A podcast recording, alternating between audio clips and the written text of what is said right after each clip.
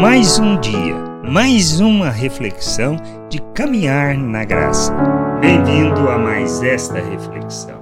Como podemos permanecer no caminho, na vontade de Deus? Como podemos permanecer na verdade?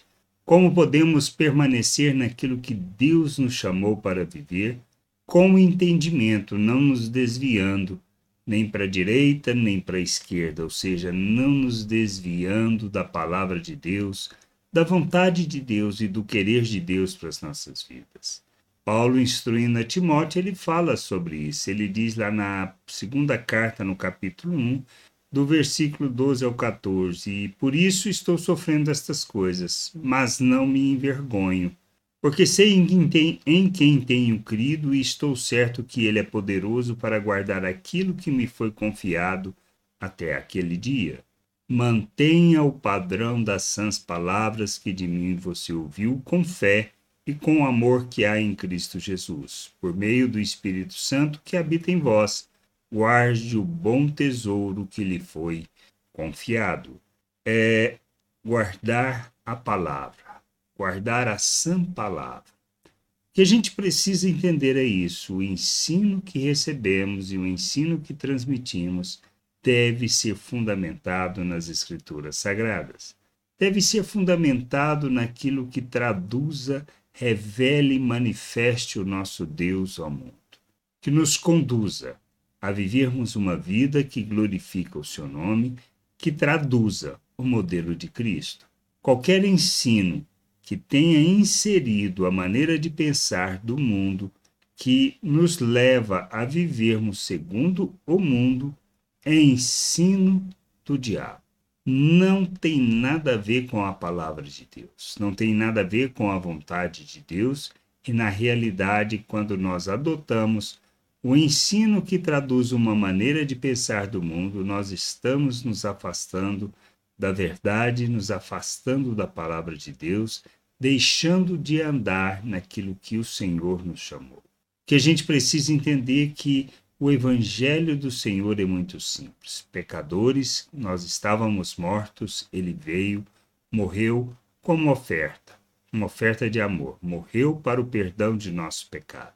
Ressuscitou pelo poder de Deus para que nós fôssemos justificados Fomos feito um novo ser, uma nova criatura, um ser espiritual, a imagem de Cristo. Recebemos da sua mente, recebemos da natureza de Deus, da vida de Deus. Somos coparticipantes dessa natureza e desta vida, capacitados para rejeitar as paixões humanas e vivermos neste mundo como um filho de Deus, sendo imitadores de Cristo. Somos chamados para andar na verdade, praticar a justiça, isto é, revelarmos as virtudes de Deus. Nas nossas relações, estabelecermos segundo o amor de Deus, expressando compaixão, misericórdia e graça a todas as pessoas. Permanecer na verdade é caminharmos nesta direção, deixando a natureza humana, nos despindo da natureza humana e nos revestindo de Cristo para que Cristo seja visto em nós, para que em todas as nossas ações, palavras, em todas as nossas atitudes, Cristo seja lembrado. Que a gente possa ter este entendimento e, assim, buscar nas Escrituras o conhecimento da vontade de Deus e permanecer neste ensino. Ensino que nos conduz ao sacrifício, a morrermos para nós mesmos, a negarmos a nós mesmos e fazermos de nossa vida oferta em favor da vontade de nosso Deus, para que a sua vontade seja conhecida neste mundo, porque vivemos como Cristo.